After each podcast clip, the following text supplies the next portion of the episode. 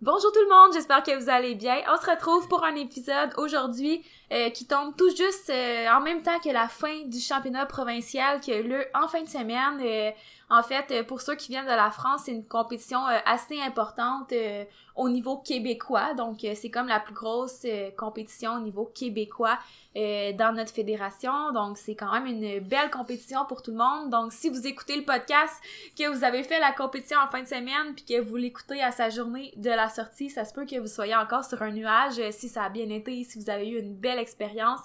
Donc, j'espère que vous êtes fiers de vous en date d'aujourd'hui. Sinon, aujourd'hui, le sujet, c'est de parler de off-season. Donc, peut-être que vous n'êtes pas 100% satisfait de, de ce que vous avez eu comme résultat, mais bonne nouvelle, c'est l'heure d'aller retravailler, d'aller resolidifier la base et c'est le but du podcast aujourd'hui de parler vraiment de la période qu'on va dire plus off-season parce que pour plusieurs athlètes, c'est ça qui s'en vient dans les prochaines semaines. Euh, la prochaine compétition importante, là, plus au niveau euh, du Canada, si on veut, ben, c'est le championnat canadien qui va avoir lieu en mars prochain. Donc ça laisse quand même plusieurs semaines là, avant d'arriver à cette compétition-là. Donc, pour plusieurs athlètes, c'est la période off-season qui commence. Euh, donc aujourd'hui, c'était vraiment ça qu'on voulait parler. Si jamais vous avez écouté notre dernier podcast, euh, c'est un peu aussi en lien avec le sujet d'aujourd'hui. Donc n'hésitez pas à aller l'écouter euh, parce qu'il y a dans le fond, le, le, dernier podcast, on va, en, on va en aborder brièvement aujourd'hui, mais pour avoir plus de détails, il faudrait aller l'écouter.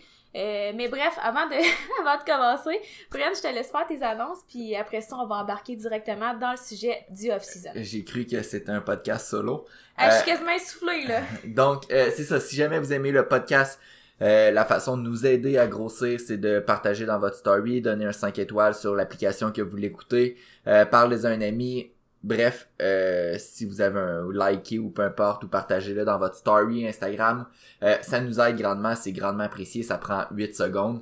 Donc, hello, comme tu disais aujourd'hui, euh, on parle du off-season, donc pour la plupart du monde, il y a en tout cas, c'est aussi en, fonction de la période de l'année, là, c'est rare qu'il y ait des compétitions en décembre, janvier, à cause du temps des fêtes.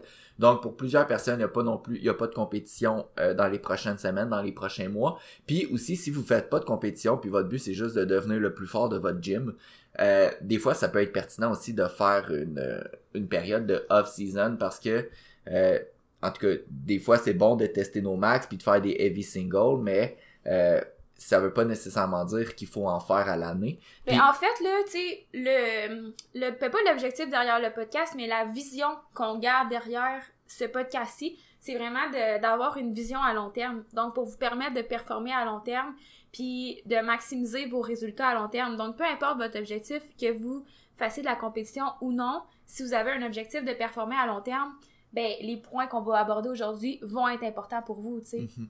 Puis c'est ça, comme je disais, c'est que c'est important d'avoir, ben toi, comme tu dit, une vision à long terme. Mais euh, c'est important des fois d'avoir des phases de pendant la saison un petit peu moins spécifiques. Euh, puis ce qu'on va dire, on va dire un peu des règles de base. Puis, tu sais, tantôt, j'ai juste mentionné les heavy singles. Mais il y a certains athlètes qui peuvent garder des heavy singles à l'année longue, mais ce qu'on va mentionner aujourd'hui, on va dire que ça peut s'adresser à 80% des athlètes. Il va tout le temps avoir des, euh, des athlètes que ils vont réagir mieux en gardant des heavy singles à l'année, puis il va avoir des athlètes à l'inverse que de complètement pas faire de squat, pas faire de bench, pas faire de deadlift pendant trois mois dans l'année, ça peut être mieux pour eux. Mais aujourd'hui, on va probablement cibler la plus grande majorité des athlètes là. Donc euh, c'est de ça qu'on va parler. Est-ce que vous devriez faire des singles dans votre off season Est-ce que vous devriez garder du squat, du bench, du deadlift de compétition? Est-ce que vous devriez faire du 1, 2, 3 répétitions? Vous devriez faire à l'inverse juste du 8, du 10, du 12 répétitions? Faire des drop sets, des giant sets, puis des grosses méthodes d'hypertrophie? C'est ce qu'on parle aujourd'hui. Fait qu'on va parler de euh, c'est quoi le but du off-season, ce serait quoi les objectifs, puis un peu comment qu'on peut structurer ça. Puis je pense que euh, le, le, Hello, tu l'as mentionné, le premier point qui va être important, c'est d'avoir une vision à long terme. Euh, puis à introduire là, dans c'est ce qui va un peu structurer là, notre off-season. Ouais, mais tu sais, avant de commencer, tu dis, tu posais les questions, est-ce que tu devrais faire ci, est-ce que tu devrais faire ça? C'est sûr que vous aurez peut-être pas la réponse exacte à ces questions-là à la fin du podcast parce que, tu sais, mettons, nous, personnellement, comment qu'on voit ça, c'est que y a pas genre une méthode pour le off-season. Tu sais, c'est pas genre, OK, ta compé est finie, on fait ça. Mhm. Tu sais, chaque athlète, c'est comme quand même vraiment différent là, selon plein de choses, là, le sexe de la personne, son âge, son expérience, le nombre de compétitions qu'elle a fait récemment, c'est quoi sa prochaine compétition. Il y a tellement de choses. Est-ce qu'elle est blessée? Est-ce qu'elle est top shape? Tu sais, côté motivation, ça va quand même, comme, mentalement, ça va comment? Tu sais, il y a tellement de choses qui, on peut pas vous donner comme la formule de off-season. En fait, nous, c'est comme ça qu'on voit ça. Mhm. Puis tu sais, juste pour donner par exemple, euh, souvent en off-season, on va mentionner tantôt dans le podcast qu'on va augmenter le nombre de répétitions, puis que des fois, il va avoir un petit peu plus d'hypertrophie. Mais si toi, tu compétitionnes, par exemple, dans les 83 kilos, puis à chaque compétition, tu dois te déshydrater de 5 kilos pour réussir à faire le poids, ben c'est peut-être pas une bonne idée de faire un 4 mois juste d'hypertrophie, parce que si tu as déjà une bonne composition corporelle, puis tu veux rester dans les 83 kilos, ben, de prendre un autre 5 kilos de masse musculaire, ça va pas nécessairement t'avantager. À l'inverse, si tu compétitionnes d'un 66 kilos puis tu veux monter 93 kilos pour la prochaine saison, ben là, ça va être une bonne idée de faire euh, plus d'hypertrophie, d'être en surplus calorique. Fait que, comme tu dit, Hello, il y a beaucoup de euh, Possibilités. de possibilités puis ça va vraiment dépendre de l'athlète. Mais nous, on va plus parler en général. Ben, en général, mais plus aussi d'établir les priorités. Puis Mhm. après ça, ce sera libre à vous de choisir euh, comment vous voulez appliquer cette priorité-là, si on veut. Puis je pense que, tu sais, avant qu'on commence officiellement à donner nos priorités, une question que vous pouvez justement vous poser qui a, qui a rapport avec ce que tu viens de dire, ben, c'est est-ce que je suis bien dans ma catégorie de poids actuelle? Parce que là, s'il y a un moment pour changer quelque chose au niveau de la catégorie de poids, ben tu sais, c'est là, genre, tu sais, c'est là à prendre une décision, c'est pas euh, deux semaines avant la compé, là. Donc, est-ce que euh, vous devez avoir une diète super stricte pour maintenir votre poids? Est-ce que vous devez vous déshydrater de façon vraiment intense, euh, tu sais, que ça a été pénible et stressant à votre compétition? Euh, est-ce que vous avez atteint votre potentiel musculaire aussi, là? Tu sais, ça, c'est... euh, c'est une chose, des fois... qui fait peur aux gens, là, tu sais, de dire euh, ah là faudrait que je prenne de la masse, mais tu sais est-ce que ça va vraiment m'aider? Mhm. Euh, Tu sais, il y en a qui pensent souvent que c'est toujours mieux de descendre d'une catégorie pour aller chercher un meilleur score, mais tu sais les performances c'est pas toujours, euh, c'est pas ok là t'es capable de faire ça, puis si tu perds euh, 10 livres tu vas être encore capable de le faire, fait que tu vas être super bon dans la catégorie. Tu sais, c'est pas toujours comme ça. Puis des fois, à l'inverse, de prendre du poids, ben les, les résultats peuvent être euh, pas nécessairement linéaires, mais ils peuvent être euh, en quelque sorte euh, exponentiels, dans le Mhm. sens que c'est pas parce que, euh, tu sais, euh, tu prends 10 livres que tu vas gagner... euh, tu sais, tant- je sais pas comment l'expliquer, Ouais. mais tu sais, ça se peut Mais- que ça soit plus que ce que tu penses. Des fois, je pense que mentalement, on voit que c'est peut-être plus réaliste de descendre d'une catégorie de poids tout en maintenant notre force, en tout cas dans notre tête. Ben, c'est parce que l'erreur, là, moi, perso, que j'ai fait quand j'ai commencé, tu me l'as tellement souvent dit, hello, monte d'une catégorie, hello, monte d'une catégorie. Puis, tu sais, j'avais comme fait un mois, je me suis dit, OK, pendant un mois, je vais essayer de monter. Puis, tu sais, après un mois, j'étais comme, ben là, fuck off, là, tu sais, mes résultats, ils ont pas monté, ça Mhm. marche pas. Mais, tu sais, j'avais juste essayé un mois. C'est sûr que ça marche pas pendant un mois, tu sais, c'est pas assez. Souvent on va se dire c'est plus facile de descendre d'une catégorie de poids, puis on- de toute façon on va maintenir notre force, que de dire je vais monter d'une catégorie de poids, je vais prendre du poids, puis en plus pour maintenir mon, par exemple, mon Wilks ou mon, mon score par rapport à mon poids, faut aussi que je gagne 75 kilos Ouais, de total, tu fais comme oh c'est une montagne, Euh, mais souvent à long terme ça peut être une stratégie euh, quand même avantageuse, mais euh, ça part d'un bon off-season, puis de bâtir du tissu musculaire, puis de Mhm. bâtir de la masse. Ouais, c'est Euh, ça. C'est ça. Ça se fait pas généralement monter d'une catégorie de poids, ça se fait pas juste en faisant un peaking de powerlifting quand t'as juste des singles à faire. C'est pas là que tu vas prendre nécessairement beaucoup de masse. Fait que ça part du off-season. Fait que je pense qu'un des premiers points, euh, c'est est-ce que t'es es confiant dans la catégorie de poids que t'es, puis est-ce que tu veux rester dans cette catégorie-là? Mhm. Puis je pense que beaucoup de monde pourrait gagner à exploiter leur masse musculaire quand même, là. Tu sais, au final, c'est un facteur super important. Puis, tu sais, c'est pas non plus, par exemple, de faire comme comme si tu t'en allais faire du bodybuilding, là. Tu sais, pas, euh, OK, là, je passe à faire du powerlifting, à, euh, là, je fais juste de la pompe, 6 entraînements semaine, euh, biceps, triceps, dos, chest, etc. Euh, L'alimentation va quand même avoir un gros impact, là, tu sais, sur euh, la prise de masse musculaire. Donc, ça va être important d'aller chercher, euh, tu sais, un, un certain surplus calorique, par exemple. Donc, ça, c'est quand même pas à négliger. Je pense que c'est peut-être quelque chose aussi qui est... euh, peut-être euh, mal conçu un peu parce que, tu sais, euh, quand j'avais fait cette erreur-là de dire, OK, là, je, je fais euh, un mois, euh, j'essaie de prendre du poids, tu sais, c'est ça, tu sais, j'avais euh, j'avais juste fait un mois, puis je pense que j'étais peut-être plus axée aussi sur, euh, tu sais, la pompe, par exemple, mais c'est sûr que le transfert sur mes lifts, était pas là. En, en tout cas, bref, c'est sûr que là, c'était pas le but du podcast aujourd'hui de parler d'hypertrophie en powerlifting. Mais on peut aborder là juste vite vite là tu sais je puis hello c'est toi là ton plan du podcast devant toi là tu me géreras ça je sais pas si je m'éloigne mais euh, oui un objectif du podcast euh, du podcast du off season c'est de diminuer un petit peu la spécificité Ouais.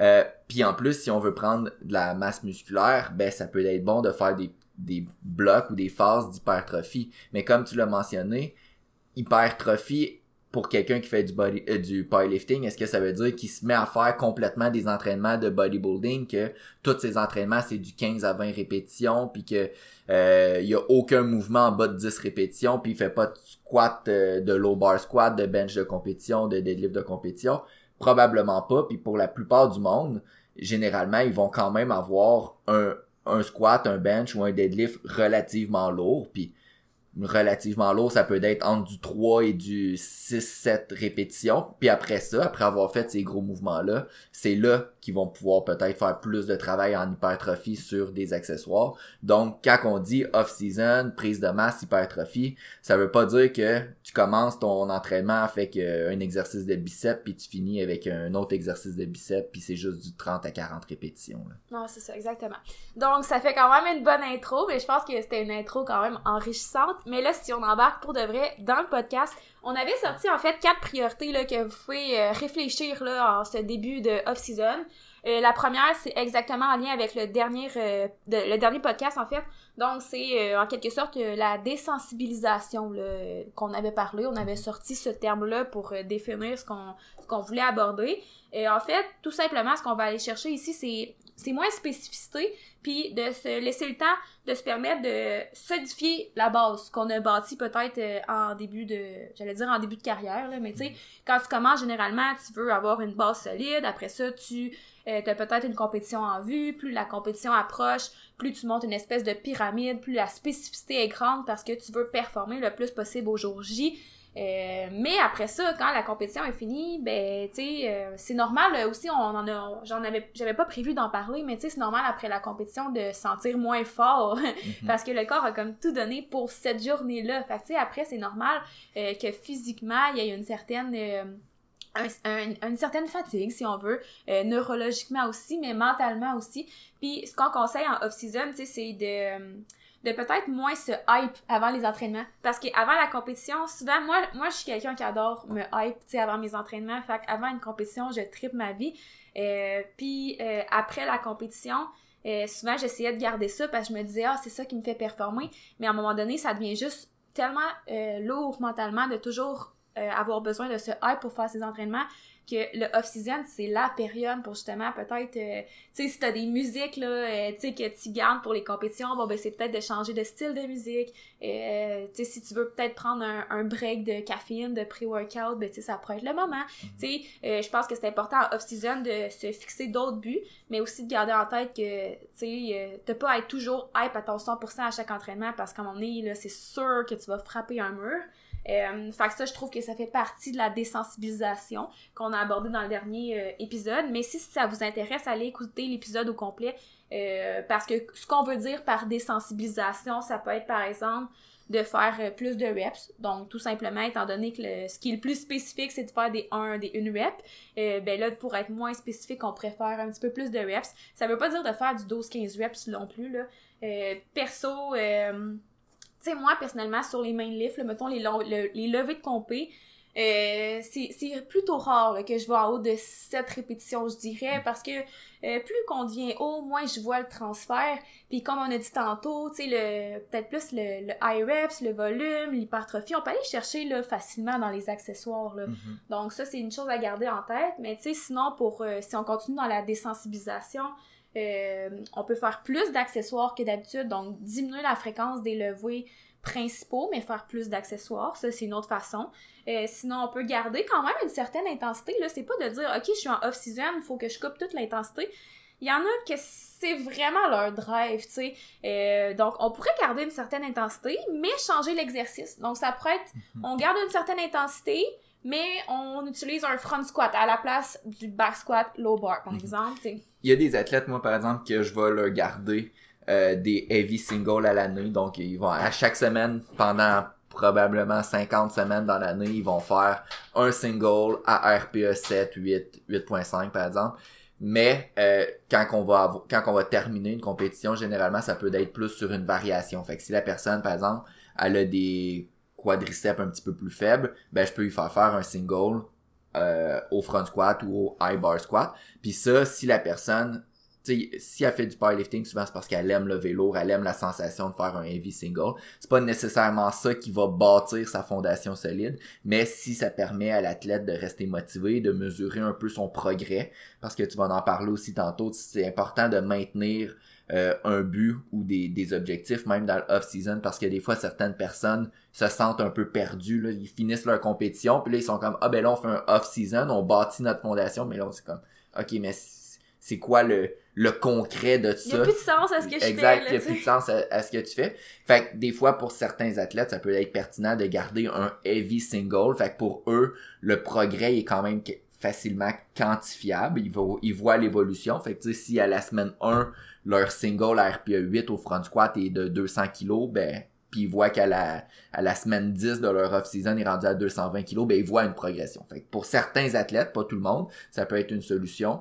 Donc Ça euh, pourrait être autre chose qu'une rep là aussi. Là. Ça peut être un double, un triple, un 4 reps, 5 reps. Mais anyway, on va en reparler à la fin. Là. C'est juste le fait de. Ben, le, dernier point, c'est de quand même garder des objectifs. Puis je pourrais en parler tantôt que moi, dans mon off-season, c'est de monter mon high bar squat. Fait à place de track mon 1RM au low bar squat de compétition, ben, je vais suivre la progression assidûment de mon high bar. Parfait. Puis sinon, une autre façon des fois de se désensibiliser, ça pourrait être euh, tout simplement d'enlever la ceinture. Donc de garder les levées de compétition, mais sans la ceinture. Donc, euh, tu sais, ça, ça vient que ça diminue la charge qui va être utilisée. C'est un, un stimulus différent aussi. Donc, c'est toutes des façons de se désensibiliser à ce qu'on à la grosse période de compétition qu'on vient de passer. Euh, si ça vous intéresse, encore une fois, allez écouter le dernier épisode, ça va être beaucoup plus complet. Ça m'emmène à une question avant de passer au prochain point, euh, qu'on a un peu répondu tantôt. Mais est-ce que est-ce que c'est bon d'arrêter les main lifts pendant le off-season? Est-ce qu'il faut arrêter les main lifts? Encore une fois, c'est vraiment une question d'individualisation. Fait qu'il y en a qui vont garder leur squat de compé avec la ceinture, euh, puis il y en a qui vont enlever leur ceinture, qui vont faire juste du front squat. Tu sais, ça va vraiment, vraiment, vraiment dépendre de l'athlète. Il euh, n'y a pas de, de, bonne réponse à ça. On peut pas dire oui ou non, est-ce qu'on enlève les mains de lift ou pas. Euh, c'est, je pense, personnellement, je pense que c'est impossible de répondre. Il y a trop de paramètres en jeu, puis probablement que l'entièreté du podcast va potentiellement répondre à cette question-là pour vous individuellement. Exact. Puis ça va aussi dépendre de comment l'athlète est, est, en santé après les compétitions. Fait que souvent, par exemple, j'ai des athlètes que quand ils terminent une préparation d'une compétition, comme par exemple en fin de semaine, c'est les championnats provinciaux, j'en ai que là, en ce moment, à force de faire du low bar squat, ils ont un peu mal au coude, ils ont un peu plein d'inconfort. Fait que pendant plusieurs semaines, on va juste faire du high bar squat, du front squat ou des variations comme ça. Fait que, encore une fois, ça dépend beaucoup de, de l'athlète puis de la situation. Exactement. Donc, premier point, euh, première priorité, c'était la désensibilisation. Deuxième priorité, ça va être d'aller travailler les faiblesses. Puis quand on parle de faiblesse, souvent les gens vont penser à faiblesse musculaire. Donc ah tel muscle est faible, ah ok tel muscle est fort. Euh, oui, ça c'est sûr que c'est des faiblesses qu'on veut aller travailler évidemment, mais il y a pas juste ça. Ça pourrait être une faiblesse, euh, tu sais au niveau même psychologique des fois, dépendamment de comment la compétition a été. Peut-être que tu as retiré une leçon de ça. Euh, une chose que je trouve qui est comme vraiment super fréquente, c'est la comparaison négative. Puis on en a déjà parlé dans d'autres podcasts. Puis aujourd'hui, le but, c'est pas que ce soit un podcast psychologique, mais reste que c'est une faiblesse qu'on peut aller travailler. Euh, est-ce que la personne a une blessure qu'on veut régler? Fait que, y a un moment, là, comme de régler la blessure, c'est vraiment là, là, parce que, tu sais, avant la compétition, tu veux le plus possible que si la personne a une blessure, ben, que ça empire pas. Mhm. Mais, tu sais, on peut pas non plus, des fois, se permettre de, comme, tout arrêter puis dire, OK, on prend off. De toute façon, c'est rare que la solution, c'est de tout arrêter quand tu as une blessure, de toute façon, là. Mais bref, euh, ça pourrait être aussi, tu sais, des points techniques. Euh, des fois, ça pourrait être aussi comme dans ta routine, tu dans le sens que si tu sais que toi, t'as bien de la misère avec ton sommeil, t'arrives pas à avoir un bon sommeil parce que tu te couches tard, puis tu sais, tu sais que tu négliges ton sommeil, mettons, ben, tu sais, ça pourrait être un moment d'aller trouver des stratégies pour optimiser ça. Par contre, en même temps, d'un autre côté, je trouve qu'en off-season, tu sais, si t'as été comme super intense sur euh, ton alimentation, ton sommeil, puis tu sais, toutes ces affaires-là, ben ça peut être aussi en même temps un moment pour comme prendre un break de ça puis tu sais te dire ok là tu sais je réfléchis pas trop à ça euh, j'y vais comme je le sens. Juste parce que on se rappelle le but derrière tout ça derrière toutes les priorités qu'on va nommer c'est euh, la, la, progression à long terme. Puis c'est c'est rare là que les gens toute leur vie là vont être super intense là alimentation sommeil récupération. Tu sais que tout ça ça va être top notch parce qu'à un moment donné ça devient drainant mentalement. Mm-hmm. puis c'est là souvent qu'on va voir euh, des burn-out, donc des athlètes qui vont être super performants pendant 2-3 ans, puis après ça, ils vont juste disparaître, on les verra jamais parce que ils ont pas, ils ont jamais vraiment décroché euh, pendant une certaine période de temps. Fait que des fois c'est important. Je veux pas dire que c'est important de mal manger, de pas bien dormir pendant l'off season. C'est super important de tout bien faire ça. Mais par contre, des fois c'est peut-être important de décrocher un petit peu mhm. puis de prendre du recul aussi. Encore une fois, je pense que vous le savez si vous avez à travailler sur ça ou si ça peut vous faire du bien de décrocher. Euh, sinon Moi, je rajouterais peut-être deux faiblesses là, que t'as pas. Tu sais, oui, t'as dit les forces faiblesses musculaires, fait qu'on voudrait travailler les faiblesses. Fait par exemple, quelqu'un qui a des triceps faibles, des quadriceps faibles, peu importe. Euh, aussi, peut-être, certaines personnes peuvent avoir des euh, déficits entre le côté gauche puis le côté droit. Donc, c'est là qu'on va peut-être insérer plus d'exercices unilatéral en, en variation. Puis aussi, des fois, euh, on en a déjà parlé de l'hypertrophie tantôt, mais des fois ta faiblesse, ça peut juste être que t'as pas assez de masse musculaire, ouais, t'es pas assez musclé encore. C'est là-dessus que je m'en allais, puis tu sais, c'est ça, parce que souvent, mettons, quand on dit préparation générale, euh, de base, souvent, c'est là qu'on va inclure plus de travail unilatéral, tu sais, c'est assez basique, là, mais tu sais, pour vrai, pour certaines personnes, sais, c'est sûr qu'on a toutes des. On est, il y a personne qui est parfait, là. On a toutes quelques asymétries. Asymétries, ouais. Puis, tu sais, des fois, c'est pas nécessairement grave non plus, là. Tu sais, je veux dire, on sera jamais parfait côté euh, symétrie, là. C'est normal. Euh, donc, des fois, pour certains athlètes, oui, ça va être bon d'aller travailler en unilatéral, mais des fois, ça va juste aussi d'être comme dans l'optique de dire, OK, il faut que je gagne de la masse musculaire globalement, genre. Mm-hmm. Fait, en tout cas, bref, euh, c'est ça. C'est aussi un type de faiblesse de devoir augmenter sa, sa masse musculaire. Mm-hmm. euh, fait que ça, c'est comme plus la priorité numéro 2, donc d'aller travailler les faiblesses, peu importe c'est quoi la faiblesse. Euh, ensuite, point numéro 3, point qu'on trouve super important, puis encore une fois, ça va avec l'optique de garder une vision à long terme, mais c'est de garder un... Puis je pense que, genre, souvent, en le disant, tu vas le monde va faire comme ah stupide. Mais je pense que c'est quand même vraiment sous-estimé puis euh, ça en revient au point là, de tantôt que quand j'ai dit on va, certaines personnes vont être forts pendant 2-3 ans puis après ça on va plus jamais les revoir. Euh, ben c'est ce point là euh, donc, c'est le point de garder euh, du fun à l'entraînement, puis des choses qui vont te permettre de garder une certaine motivation, d'aimer aller t'entraîner, d'avoir hâte d'aller t'entraîner. Parce que ce qu'on voit parfois, c'est qu'après une compétition, la personne était tellement intense que, comme on disait tantôt, une fois que c'est terminé, c'est comme si tout perd son sens. Il y a comme plus de but. oui, des fois, le but, ça va être de faire telle compétition dans six mois, exemple. Mais des fois, c'est que, tu sais, la personne était tellement intense dans sa préparation, dans tout, que, tu sais, du jour au lendemain, ben, tout devient comme sans sens. Mhm. Puis il y a certaines personnes que ça va être une libération, ça va être comme, ah, oh, ça fait tellement du bien, je suis tellement contente. Fait que, tu sais, ça dépend vraiment des gens. Mais bref, de, de garder comme, de, de trouver une façon d'avoir du fun à l'entraînement, surtout tu sais en off season parce qu'à la, à la fin tu sais d'une prep des fois ça devient difficile puis c'est normal. Mais tu sais en début de off season je trouve que c'est important de trouver quelque chose qui va te driver là. Tu sais puis pas nécessairement driver dans, dans le sens qu'il faut que tu te sentes hype avant ton entraînement parce que tu sais je l'ai dit tantôt des fois c'est bon de, de diminuer ça un peu. Mais tu sais juste de dire ah ça me fait du bien d'aller m'entraîner mm-hmm. euh, ben ça encore une fois ça va être différent euh, d'une personne à l'autre. Puis tu sais aussi euh, un peu dans le dans la même optique. Ben c'est plus ou moins dans la même optique là mais un peu dans, dans la même optique. Je trouve que c'est important en début d'off season de pas avoir quand même non plus une variable dans le tapis là. Tu sais si on retourne à notre point de désensibilisation oui par exemple tu peux vouloir faire euh, plus de répétitions pour aller chercher un petit peu plus de volume mais là c'est pas parce que t'es en off season que là faut que tu aies du volume à côté direct en partant parce que tu sais à un moment donné, ça va devenir drainant d'une façon ou d'une autre.